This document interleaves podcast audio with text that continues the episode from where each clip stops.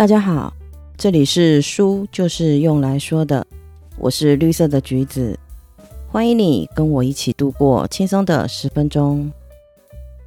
今天我们继续来说，你的坐标有多大，见识就有多高的下集。在上集我们说了特斯拉、Apple 跟 YouTube，这一集我们来谈谈新科技带来的改变和趋势。那我们就开始我们今天的说书了。首先，第一个，我们先来谈谈我很不喜欢的标准化这个话题。泰勒为了要协助企业追求生产力的提高，他将每一个工作分割成为一项项可以重复执行的任务。即使是对这个工作内容不熟悉的员工，也可以快速的上手。这就是我们熟知的标准化。这一套标准化的架构，把人性、脑力和创造性全部都摒除了，只在乎生产效率，完全将人视为工具，把人的行为规范到一个动作，让产品或服务成为标准化。好处是降低成本、提高效率、方便协作。因为产品品质稳定，可以让消费者安心，保险不会踩雷。但是反面就是呆板，没有自由。不仅员工没得选，连消费者也一样。但是因为社会和科技的发达，标准化的缺点有解药了。工厂的生产线，或者是麦当劳，他们是靠由上而下高强度的管理实现标准化。我们可以把它称为纵向标准化。纵向标准化僵硬限制的副作用，刚好可以用横向标准化来解决。什么是横向标准化？它是靠社会网络横向来推动实现标准化。我们就用美国的中餐厅来说明，应该会比较好理解一点点。整个美国的中餐厅约有四万多家，无论是在东岸或者是西岸，他们的装潢设计、菜品。甚至是服务都是一模一样的，给人的感觉很统一。但是他们并不是连锁企业哦，是不是很神奇？麦当劳为了要实现标准化流程，每年都要砸掉很多的钱来更新他们的管理跟生产流程。那为什么这些中餐厅不仅仅没有总部来制定标准，甚至彼此之间是没有联系的？他们是怎么做到标准化的呢？答案是，他们的背后有着相同的供应商系统。像酱油全部来自于纽泽西州的一家工厂，快餐盒都是由福百克所生产的。各项细节的背后都是统一的供应商，供应商一致，社会网络一致，中餐厅最后呈现出来的样子就会差不多，自然而然的就实现了标准化。这不是消费者的选择。也不是商家的选择，而是供应商成熟带来的横向标准化的效应。一百年前，供应商网络发展并不发达，企业只能够被迫从内部由上而下的建立一套标准化流程，强迫性的达到一致。然而，这一百年来的科技、文化、劳动和产业环境的急剧变化之后，横向的协作取代了纵向的强制。横向标准化没有什么强制色彩，不需要培训，也不需要管理成本，而且还允许各个节点可以自由创新，同时达到了高效率、低成本的效果，让标准化的副作用找到了解药。新科技的发展让标准化找到了解药，那还会改变我们什么呢？新科技急剧变化，让我们从工业社会进入了资讯时代。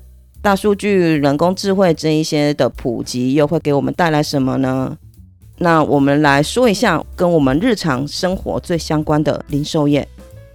新工具一开始的出现，其实都是为了要解决旧问题，但是新工具的展开应用，却是可以带来新机会的。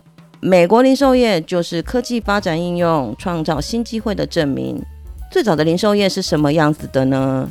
你只能去布店买布。去米店买米，反正就是专业的小店，因为缺少了供应链的系统支持，你绝对是看不到我们习惯的那种百货商铺的。美国零售业的第一次交换更替是在一八八四年出现了邮购，你给商家写信，然后商家就把货寄给你。这应该就是现代我们常会看到的网络购物的鼻祖吧。掀起这次变革的人叫做希尔斯，也就是现今美国第三大零售巨头的希尔斯百货的创办人。虽然希尔斯他建立了一个前所未有的商业模式，但是背后有一个更重要的工具，就是铁路运输。从一八三零年开始，美国在全国修建了三十六万公里的铁路，从大西洋到太平洋彻底被打通了。希尔斯如果只是把铁路当成了提高旅行跟运货效率的工具，就不会有邮购这个商业模式的出现了。因为看到了这中间的机会，所以他得到了这个红利。在邮购之后，日用品杂货店接着出现了，把像茶叶啊、奶油啊、咖啡都放在一起卖，而且是全国连锁，顾客不用再东奔西跑的把东西买齐了。这里背后也是有一个新技术的，那就是汽车跟公路运输的发展。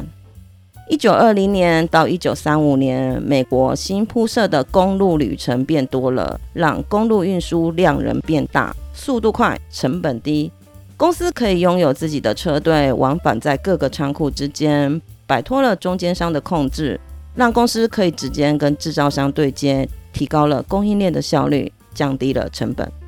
在连锁店后，就是我们熟知的超市啦，也因为汽车、冰箱和电视这些科技的发达而跟着成长了起来。接着，大型购物中心也跟着崛起了。支撑大型购物中心的新技术就是信用卡。信用卡里面会储存了客户的交易数据，购物中心利用这个讯息就可以展开促销，进一步的促进大家的消费。有点类似我们现在的大数据应用的观念吧。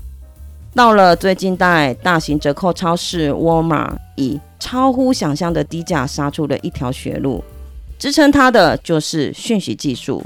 在网络还没有普及的年代，沃尔玛在一九八七年在美国建立了最大的私人卫星网络系统，让沃尔玛上千家店之间可以快速的沟通，了解每天任何店的商品销售情况。它的低价优势就是这么形成的。说完了整个美国零售的发展史，其实证明了新技术的发展真的是会有新机会的，但是必须要看到才能够拥有红利。我们现在的生活环境、大数据跟人工智慧、行动网络等等这些工具，其实都已经摆在那边了。未来等待我们的，应该是更让我们耳目一新的新零售方式。当中的新机会和商机，希望你我是找到的那一个。新技术带来了新机会，那也会带来失业吗？二零一六年，亚马逊首度对外亮相了无人超市，在历经了一年的内部测试后，MS Go 于二零一八年的一月二十二号正式营运。消费者从进入商店到购买物品，完全不需要人力服务，一气呵成。这种结合电脑视觉辨识并搭配多种环境感测器的技术，未来如果被大量的使用，那商店或是银行，甚至是医院等等等需要的人力将会大大的减少。那是不是会影响到我们未来的工作机会呢？其实以经济学和历史上的角度来看，所有的科技发展一开始都会让直接受到影响的人感到如临大敌。但最后的结果却总是皆大欢喜的。新技术会带来的财富总量的飙升和大量新的工作机会，技术的进步让人类的分工越来越细，生产的效率变高，那当然就会需要更高的劳动力。从工业革命到电脑革命，甚至是现在的网络革命都是如此。所以从经济学和历史来预测，接下来的人工智慧革命应该也不会例外。但是，如果是从人类社会的角度来看问题，可能就会有三个方向的变化了。第一个是空间，新技术虽然创造出很多的工作机会，但新的工作机会不见得会是在你所待的居住地。就像美国有很多网络公司，他们的客服部门可能设在印度这些劳动成本比较低的地方，所以工作机会就会移转到了印度。即使整体的工作机会是提升的，但是机会却不是平均在各地的。假若你的先居地就是那个失业率高的地方，想当然社会问题就会比就业率高的地方还要严重。第二个是时间，新技术产生了新工作，但新工作往往要掌握新的技能，学习这些技能不仅仅需要时间，也要耗费相当的心力，甚至是根本有可能就会赶不上进度，那你就只能被淘汰。被淘汰的人多了，政治跟社会的问题也就变多了。第三个是财富向金字塔顶端的人群集中的机会提高了。书中举了留声机来当例子，留声机让音乐可以保存下来，不再仅限于现场演奏。出色的音乐家原本只能够赚当地听众的钱，因为新技术变成了可以赚任何地方的钱。可是呢，水准一般的音乐家因为留声机的普及，导致现场演奏机会变少了。所以财富就变成了向金字塔顶端集中了。新技术带来繁荣这个规律是不会变的，所以造成贫富分化这个规律也不会变。人类是既要效率也要公平的原则更不会变。所以呢，总会有新的手段来抑制贫富分化，也是必然的。新技术带来的不是一个悲观的未来，而是一个我们无法想象的未来。